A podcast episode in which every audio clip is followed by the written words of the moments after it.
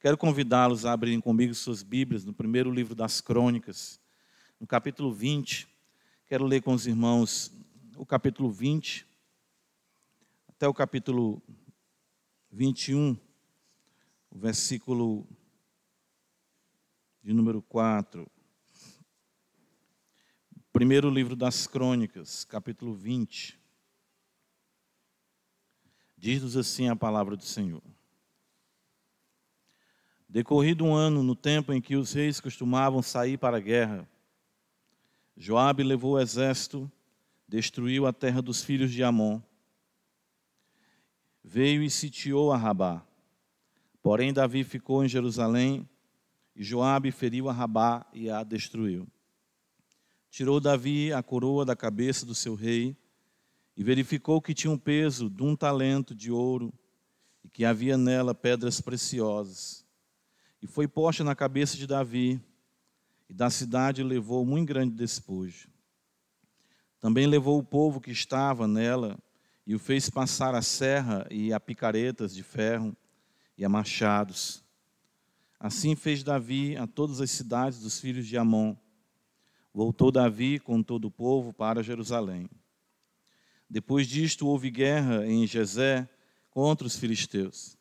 Então Sibecai, o Zatita feriu a Sipai, que era descendente dos gigantes, e os filisteus foram subjugados. Houve ainda outra guerra contra os filisteus, e Elanã, filho de Jair, feriu a Lami, irmão de Golias, o geteu, cuja lança tinha haste como este tecelão. Houve ainda outra guerra em Gate. Havia ali um homem de grande estatura, tinha vinte e quatro dedos, seis em cada mão e seis em cada pé. Também este descendia dos gigantes. Quando ele injuriava Israel, Jonatas, filho de Simeia, irmão de Davi, o feriu. Estes nasceram dos gigantes em Gate e caíram pela mão de Davi e pela mão de seus homens. Então, Satanás se levantou contra Israel e incitou a Davi a levantar o censo de Israel. Disse Davi a Joabe e aos chefes do povo: Ide, Levantai o censo de Israel, desde Beceba até Dan, e trazei-me a apuração para que eu saiba o seu número. Então disse Joabe: Multiplique o Senhor teu Deus a este povo cem vezes mais. Porventura, ó rei, meu senhor, não são todos servos de meu senhor? Por que requer isso, meu senhor? Por que trazer assim culpa sobre Israel? Porém, a palavra do rei prevaleceu contra Joabe, pelo que saiu Joabe e percorreu todo Israel. Então voltou para Jerusalém. Amém. Senhor, nós louvamos o teu nome pela tua santa e bendita palavra. Ela é a verdade. Nós sabemos disso porque o Senhor assim o disse. E temos visto que a tua palavra é verdadeira, poder na eficácia da mesma sobre nossas almas. Tua palavra é que nos vivifica e o que procede da tua boca é o que nos criou, nos sustenta, nos deu nova criação, aliás, nos fez nova criação para a glória do teu nome. E nós estamos aqui sabedores de que sem o que procede de ti nós não podemos viver. Por isso, mais uma vez, dá-nos a porção necessária para a glória do teu nome, a fim de que nossas vidas sejam limpas, aperfeiçoadas em santidade e possamos viver com muito prazer na tua presença, com alegria no mundo, Senhor, sim, cercado de muitos males, mas certos de que o Senhor é a nossa rocha, é a nossa força, é a nossa esperança, o nosso socorro, o nosso auxílio e que nunca nos desamparará. Nos ajuda, Senhor.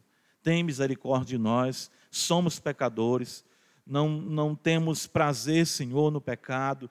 De fato, uma vez que Tu nos deu uma nova natureza, pecado, Senhor, é algo tão terrível, doloroso, que nós sofremos por não nos conformarmos mais com a tua bendita palavra. De fato, o mal que habita em nós, como diz o Santo Apóstolo, é terrível e nos pegamos muitas vezes fazendo, Senhor, o que não queremos fazer, porque sabemos que tu semeou em nós a palavra da vida eterna e essa vida eterna ela cresce, prevalece e assim queremos que cada vez mais assim seja para a glória do teu nome que haja vida, Senhor, abundantemente em nós. Tu mesmo prometeu que quem crê em ti teria vida e vida com abundância. Então, abundantemente, enche o nosso coração essa manhã com a paz que excede todo entendimento e nos ajuda a, restaurados por ti, caminharmos, Senhor, mais essa milha necessária até que completemos a jornada que o Senhor designou para cada um de nós.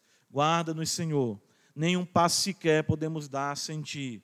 De fato, qualquer passo que venhamos a dar sem a tua orientação pode ser sinônimo de ruína. Por isso, conduz os nossos pés. Que a tua palavra seja de fato lâmpada para os nossos pés. Luz, Senhor, para nós, para a glória do teu nome. Ajuda a tua igreja e que Satanás não alcance nenhuma vantagem sobre nós. Em Jesus Cristo, nosso Senhor, nós te agradecemos. Amém. Meus irmãos, é, muito da vida cristã, claro, se encontra delineado para nós nesses registros do Velho Testamento, do Antigo Testamento. Paulo diz que tudo que outrora foi escrito para o nosso ensino foi escrito, para que mediante paciência né, e a consolação das Escrituras tenhamos esperança. Nós vemos como o Senhor Jesus, com os discípulos no caminho de Emaús, mostrou o que dele né, é, é, constava nas Escrituras para os discípulos ali. E é sempre importante quando o Senhor Deus nos faz enxergar a sua bondade em sua santa palavra. Davi é um homem, como nós podemos perceber, não com uma perspectiva moralista, jamais, longe de nós considerarmos isso. Até porque quem busca moral nas Escrituras, é, pautado em homens que a Bíblia relata para nós, sempre encontrará os seus fracassos também, e nunca nenhum homem é parâmetro, padrão, vamos dizer, em excelência para a vida cristã. Claro, o mestre é que é o nosso sublime exemplo e, claro, tomando sobre si os nossos pecados, nos deu nova vida. Mas a vida de Davi, ela expressa muito para nós do que é a vida cristã. O autor dos Hebreus diz isso também para nós, né? Que esses homens viveram pela fé. Quando ele vai falar de uma vida de fé, ele não procura exemplos até mesmo do seu cotidiano, mas sim daqueles que viveram. E ele vai relatando desde Abel, como nós vimos em dado momento expondo aqui o capítulo 11 de Hebreus. E o livro das crônicas ele é muito interessante porque ele traz um relato para o povo que retorna do exílio. Não é? E eu vejo muitas vezes na construção, uh, no quadro em que o autor sagrado traz para nós a história, muita semelhança com os evangelhos, né? porque o que nós temos diante de nós, tanto nos livros dos reis, os livros de Samuel, ou mesmo os livros das crônicas, uh, são quadros né, uh, do que Deus fez na vida do seu povo, de como o seu povo serviu ao Senhor. E esses quadros são pensados pelos autores sagrados para nos trazerem a percepção do agir de Deus, claro, e da caminhada do povo de Deus para a glória do seu nome. É, é interessante, deixa eu mostrar isso para os irmãos, porque às vezes a gente lê a Escritura e não percebe algo muito interessante aqui. Em primeiro lugar, capítulo 20 de 1 Crônicas, se você observar, se a sua Bíblia for a Almeida Revista Atualizada, ela vai trazer logo acima que esse texto paralelo se encontra no livro de Samuel, em 2 Samuel, capítulo 12. De fato, esse texto de 1 Crônicas 20, ele é uma junção de 1 Samuel, capítulo 2 Samuel 11 e 2 Samuel 12. Você pode observar isso depois. E na sequência, no relato das vitórias sobre os gigantes, você vai observar em 1 Crônicas 20 que esse relato se encontra em 2 Samuel 21. Ou seja, a sequência do relato das vitórias de Davi com seus homens sobre os gigantes não vem logo depois desse relato que se encontra ali em Samuel, acerca da vitória sobre Rabá e o fato de Davi permanecer em Jerusalém. Outro fato interessante, veja no capítulo 21 de 1 Crônicas, é que esse relato do censo que se encontra aqui, né, uh, ele vem no capítulo 24 de 2 Samuel. Então, o autor de Crônicas pegou um texto de 2 Samuel 11, 12, 2 Samuel 21 e 2 Samuel 24, e ele colocou aqui no capítulo 20 e 21 do seu livro das crônicas. Por quê? Ele pensou quadros e o Espírito de Deus o conduziu a essa, vamos dizer, ordem no texto, essa, essa compilação, não é? essa compilação, essa ordem dos fatos. E eu creio que isso é muito espiritual, muito instrutivo para nós. O autor quer mostrar para nós aqui a grandeza do reino de Davi e como esse homem foi de fato escolhido por Deus e que dele haveria de vir um redentor. Porém, o autor sagrado não deixa também de trazer instrução para o povo que retorna do exílio, de que nós temos vitórias em Deus, vitórias com Deus, não significa que estaremos imunes às lutas e às tentações que nós enfrentamos. Então, Davi foi um homem escolhido por Deus, um homem que tinha um coração voltado para Deus, não é à toa que a Escritura fala que ele era um homem segundo o coração de Deus. Davi tem uma ternura no culto, na devoção e no amor que é singular. Isso é sem igual, sabe? Quando eu vou lendo cada vez mais os livros aqui, os relatos sagrados sobre Davi, eu fico maravilhado como esse homem pecador, frágil, mas é um homem que é devoto, é um homem que, que, que, busca o Senhor com um coração contrito, e por isso que Deus nunca o deixou, de fato, nunca permitiu que Davi de, é, é, é, se perdesse nos seus caminhos, mesmo quando ele havia ofendido o Senhor.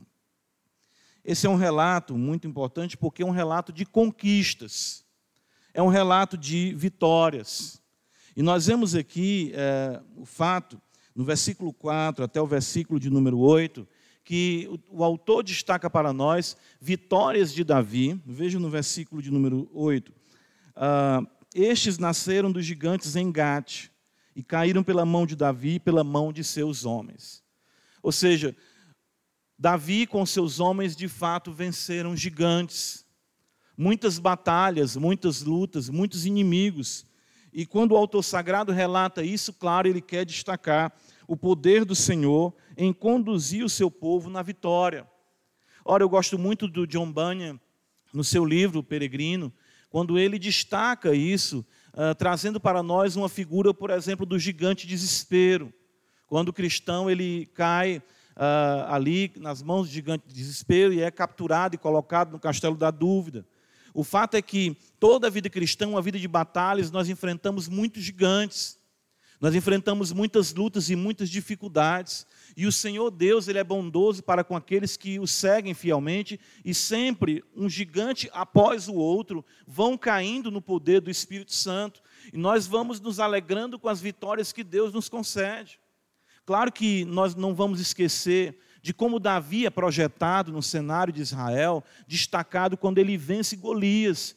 E isso também é algo muito importante, porque mostra que não é dos fortes a vitória, né, como nós costumamos cantar, nem dos que correm melhor. Ou seja, Davi confiava no Senhor e o Senhor fez com que tombassem diante deles muitos inimigos e ele teve muitas vitórias. E isso é de fato a caminhada cristã.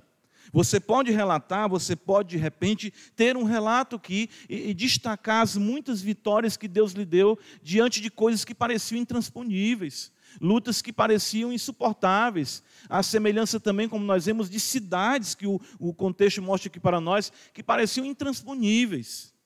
Veja que ah, o texto diz no capítulo 20 que Joabe ele sitiou a Rabá.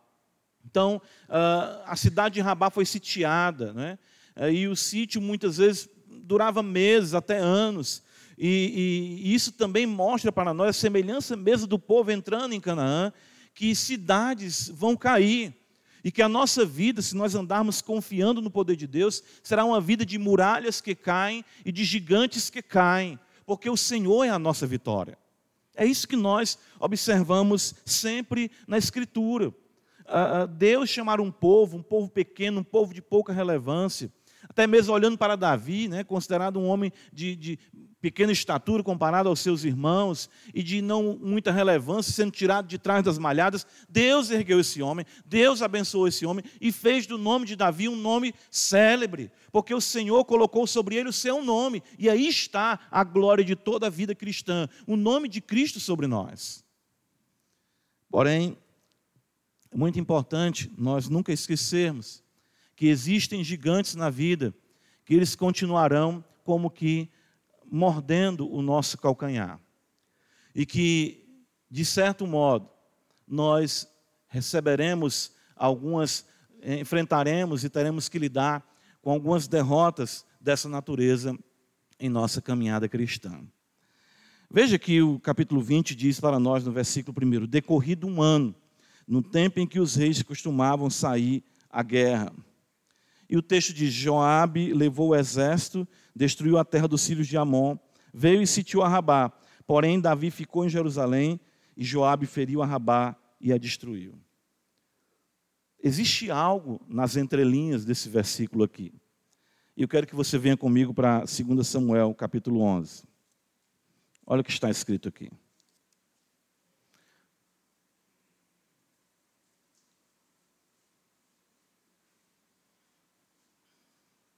Segunda Samuel 11. Veja a junção do texto. Decorrido um ano, no tempo em que os reis costumavam sair para a guerra, enviou Davi a Joabe e seus servos com ele e a todo Israel, que destruíram os filhos de Amon e sitiaram Rabá. Porém, Davi ficou em Jerusalém. Capítulo 12, no versículo 26, vai dizer, desse mesmo livro, 2 Samuel, que Joabe pelejou contra Rabá, dos filhos de Amon, e tomou a cidade real. O texto, então, faz a junção de 2 Samuel 11 até 2 Samuel 12. Mas nós sabemos que o que acontece nesse intervalo é a fatídica história, fatídica história do adultério de Davi. Davi tomba diante do gigante da impureza e da imoralidade sexual. Embora Davi seja um homem levantado por Deus e que tenha muitas vitórias, Davi cai diante disso.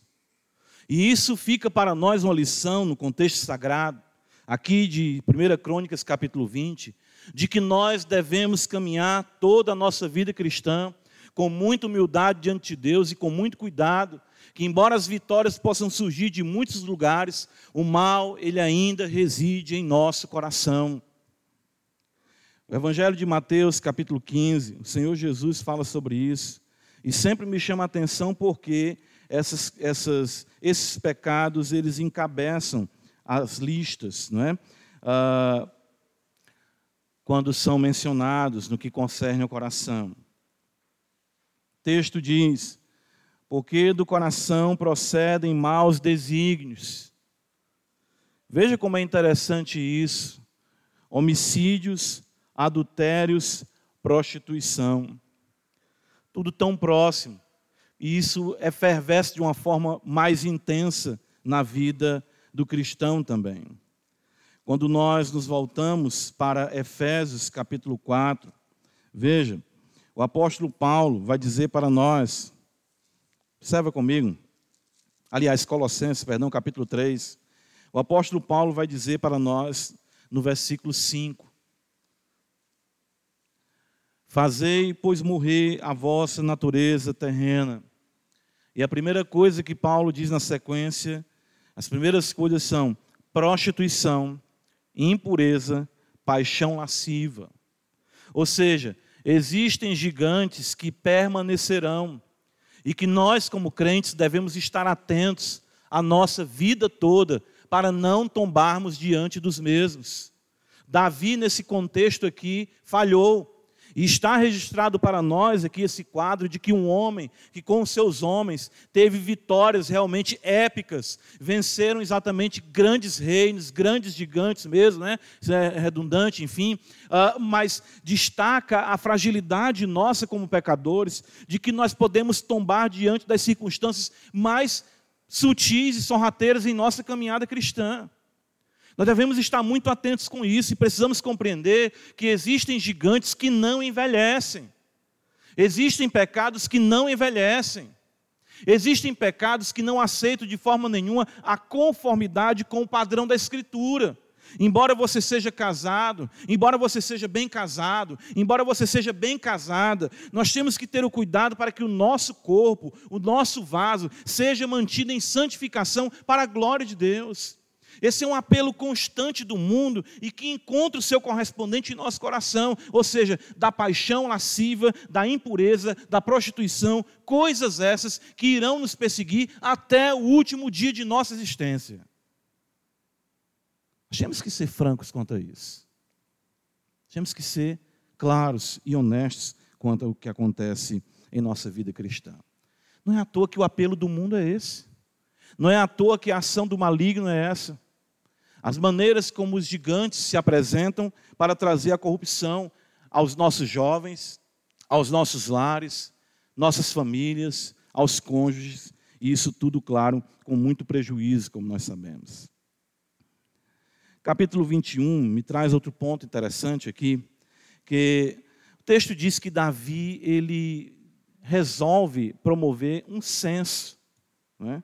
Ou seja, uh, contar quantas pessoas estavam à sua disposição para saírem à guerra. O texto diz no versículo 5 que Joabe, ele voltando do recenseamento, ele disse que havia um milhão e cem mil homens que puxavam da espada, e com Judá eram 470 mil homens que puxavam da espada. O texto vai dizer que esse recenseamento, no texto paralelo de 2 Samuel, ele dura meses, se não fala minha memória, mais de nove meses.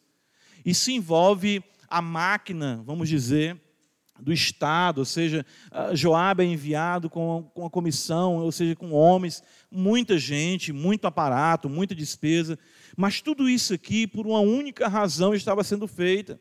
Não era por ordem do Senhor a semelhança da contagem que aconteceu no livro de Números, a razão porque tem esse título, né? vem da, da versão vulgata, ou seja, o livro dos números. Deus manda contar ao seu povo.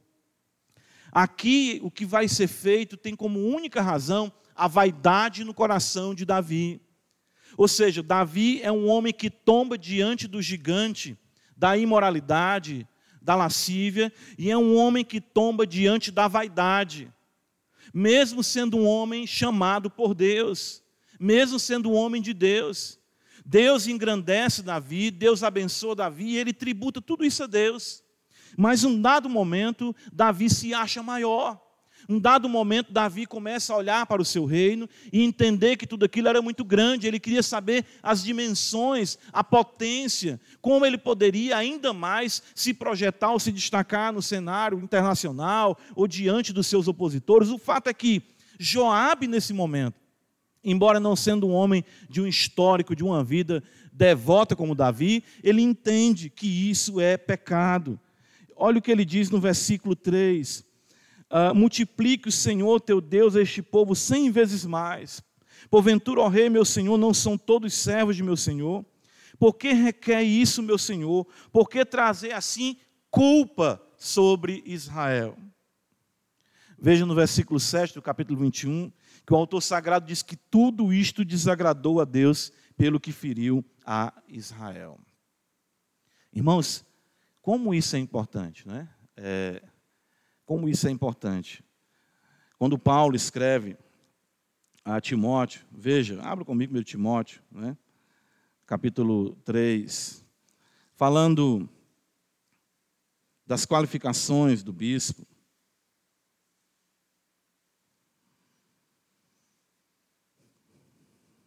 Olha o que nos diz a palavra do Senhor. Fiel esta palavra, né, ele vai falar das qualificações. E aí ele vai dizer no versículo 6: Não seja neófito, para não suceder que se ensoberbeça e incorra na condenação do diabo. E às vezes você pode dizer, mas pastor, isso são qualificações para o bispo, para o pastor. Mas olha o que está escrito no capítulo 4, 1 Timóteo. Capítulo 4. Ele fala aqui. Ah, a partir do versículo 12: Ninguém despreze a tua mocidade, pelo contrário, torna-te, o que é que está escrito? Padrão de quem? Dos fiéis. Mesmo pecado que assediava Davi, era o mesmo pecado que assediava Timóteo, era o mesmo pecado que assediava a igreja é o mesmo pecado que assedia a todos nós. Todos nós somos vaidosos. Todos nós temos arrogância, soberba. Né? Nós temos que ter muito cuidado com isso, para que nós saibamos, pela graça de Deus, uh, matar esse pecado a cada dia. No Salmo 19, Davi, quando ora, ele diz exatamente isso. No versículo número 13: Também da soberba guarda o teu servo, que ela não me domine. Então serei irrepreensível e ficarei livre de grande transgressão. Davi sabe que a soberba não será erradicada do seu ser, mas ele sabe que a soberba pode ser dominada, porque uma soberba não dominada significa grande transgressão, porque aí está a essência do pecado, aí está o fundamento do pecado. Em nós querermos ser maiores do que Deus, em nós nos acharmos mais importantes do que os outros. E isso não precisa ser afirmado com palavras, isso muitas vezes é descrito na Escritura como olhos altivos, postura arrogante, trato realmente é, que não reflete a piedade, a humildade, a mansidão em Cristo Jesus. Nós temos que ter muito cuidado com isso, irmãos, porque isso, de fato, é a estratégia e a ação do maligno para nos colocar na contramão da vontade de Deus. 1 Crônicas 21, volta lá comigo. Veja como isso não é por acaso que a Escritura apresenta para nós. O texto diz, uh, no versículo 1, então Satanás se levantou contra Israel. Por trás de todos esses gigantes está o gigante por excelência. Quem? Satanás. Quem foi que tentou Davi no que concerne a Batseba? Claro, o autor das crônicas coloca isso no contexto para compreendermos o maligno. Quem foi que encheu o coração de Davi de grandeza, de achar que ele era um rei grandioso, de um reino tremendo, precisava contar quantas pessoas haviam no seu reino para que mais ainda ele se envaidecesse? Satanás. Satanás se levanta contra a igreja. E ele se levanta contra a igreja, atingindo a individualidade, ou seja, cada um. O texto diz que ele se levanta contra Israel e ele vai agir em Davi. Por isso nós precisamos ter cuidado com isso. Por isso a importância de nós vigiarmos quanto a esses gigantes que estão sempre, certo? ainda palmilhando aqui a realidade de Canaã, ou seja, no nosso caminhar espiritual, no reino de Deus.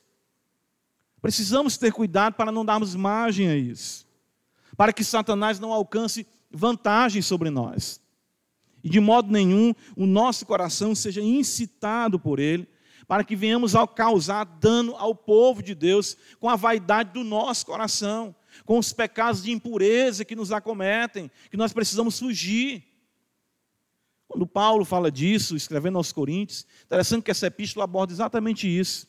Paulo começa tratando de vaidade, uns se dizem de Paulo, outros de Apolo, outros de Silas, e isso, claro, procede do maligno. E o outro pecado muito uh, praticado no contexto dos Coríntios era a, a libertinagem.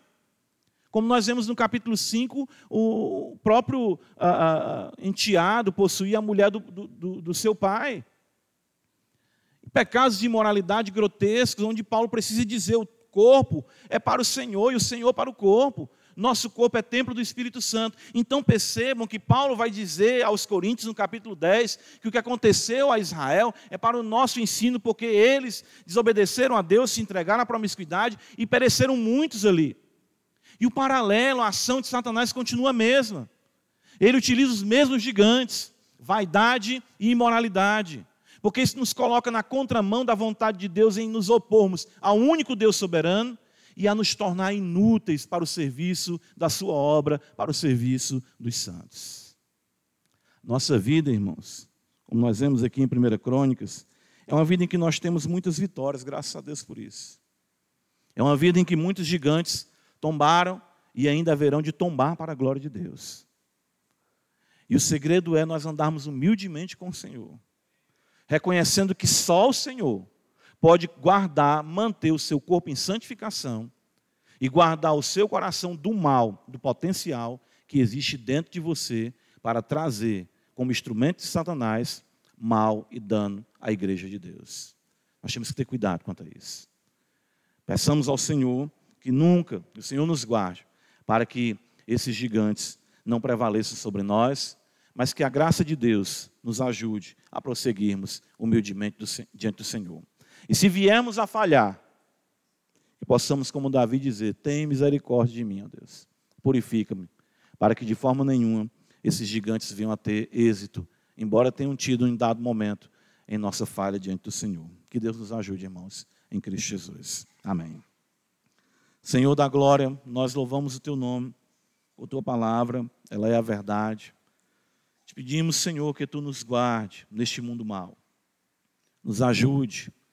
Dá-nos, Senhor, possamos em ti ser mais do que vencedores. Mas também, Senhor, estarmos atentos para esses males, Senhor, incipientes, que podem causar danos terríveis. Guarda-nos, Senhor, da vaidade, da soberba. Guarda-nos, Senhor, da imoralidade. Isso por amor a Ti. Não apenas como um conjunto de regras a serem seguidas, mas sim porque amamos o Senhor, queremos exaltar o Senhor e ter os nossos corpos em santificação e honra para a glória do Teu nome. Guarda a Tua igreja, guarda o Teu povo, em nome de Jesus. Amém.